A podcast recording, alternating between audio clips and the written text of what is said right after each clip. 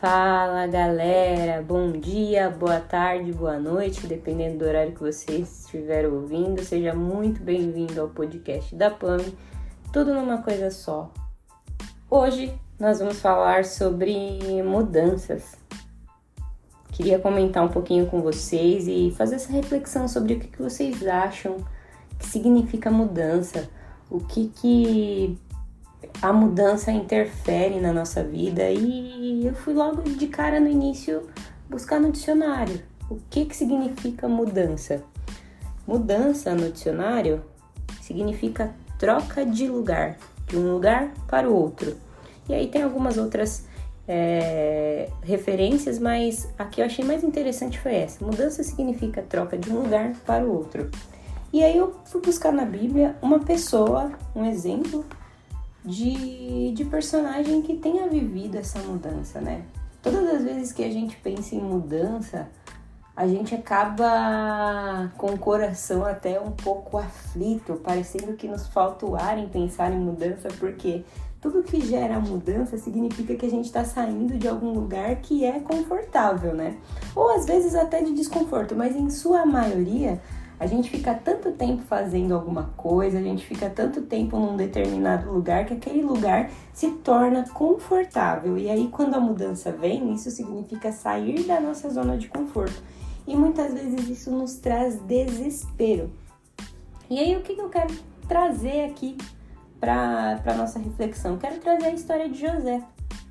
O salmista, no Salmo 105, do versículo. Do versículo não, Pamela, do verso 16 ao 22, inclusive, ó, fica a dica aí. Para quem fala versículo, como eu falei errado agora, não é versículo nos Salmos, tá? É verso. Porque são poemas, canções, etc. Então vai lá do verso 16 ao 22, diz assim: Mandou vir fome sobre a terra de Canaã e cortou a provisão de alimento. Então enviou um homem adiante deles, José, que foi vendido como escravo. Feriram seus pés com correntes e com ferros prenderam seu pescoço. O Senhor pôs José à prova até chegar a hora de cumprir sua palavra. O Faraó mandou chamar José e o libertou. O governante de nações lhe abriu a porta da prisão. José foi encarregado do palácio real e se tornou administrador de todos os seus bens. Tinha toda a liberdade de instruir os assistentes do faraó e de ensinar os conselheiros da corte.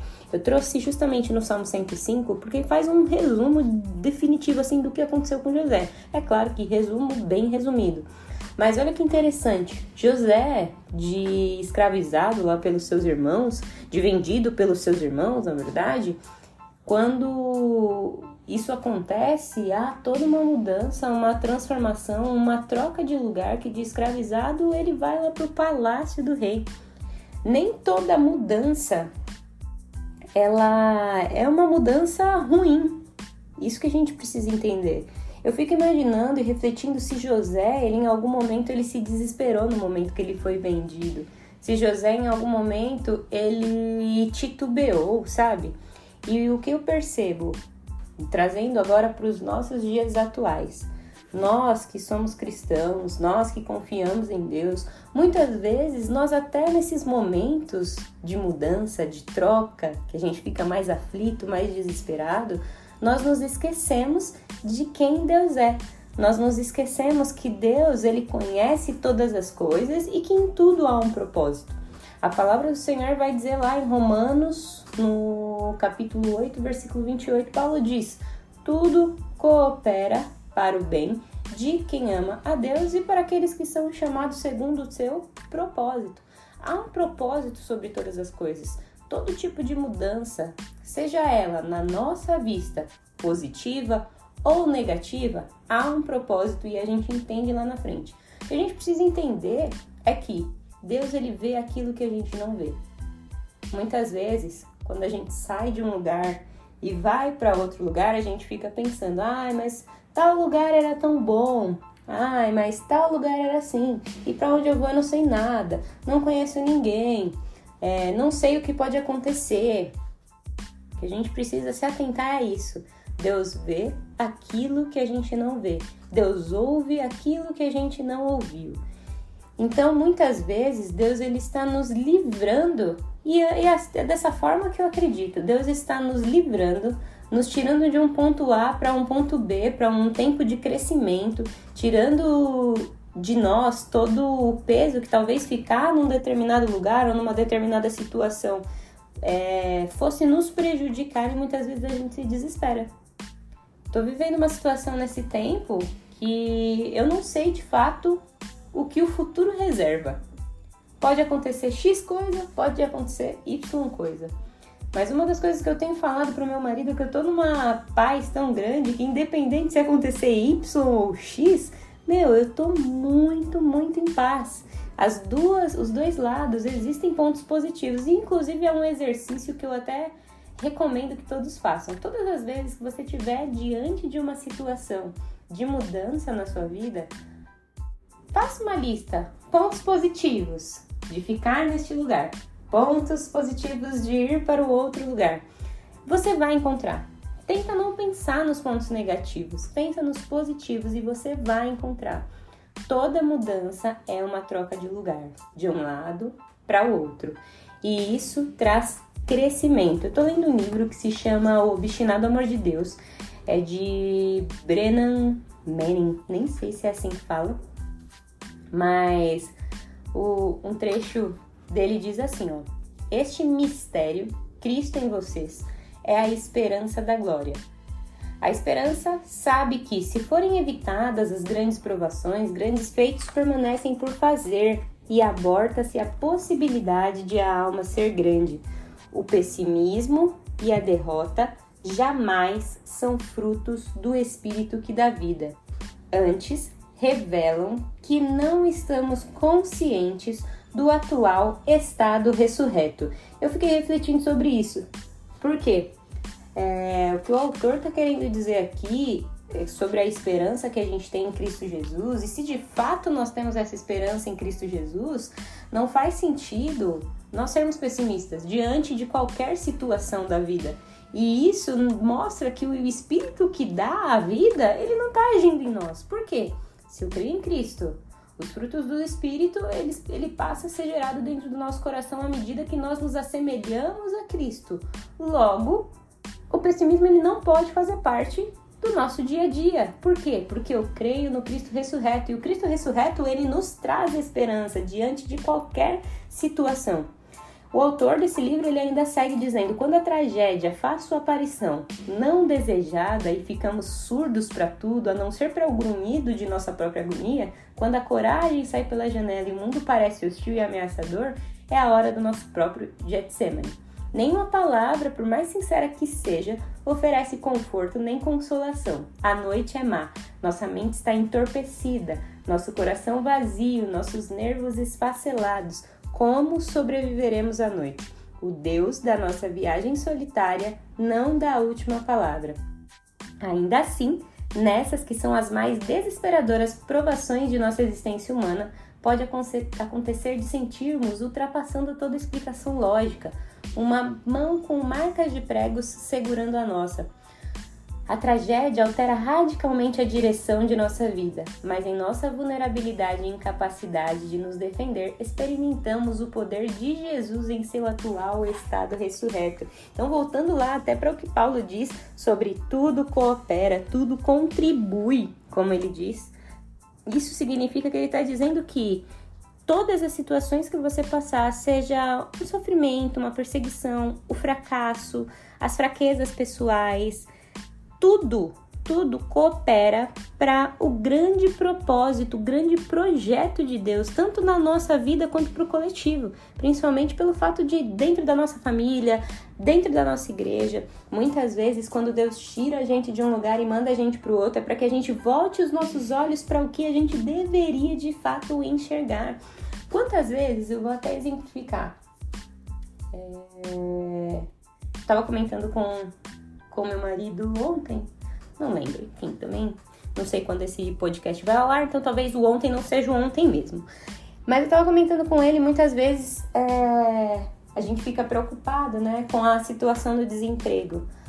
Meu, e o que, que vai acontecer se eu ficar desempregado e o que, que eu vou fazer?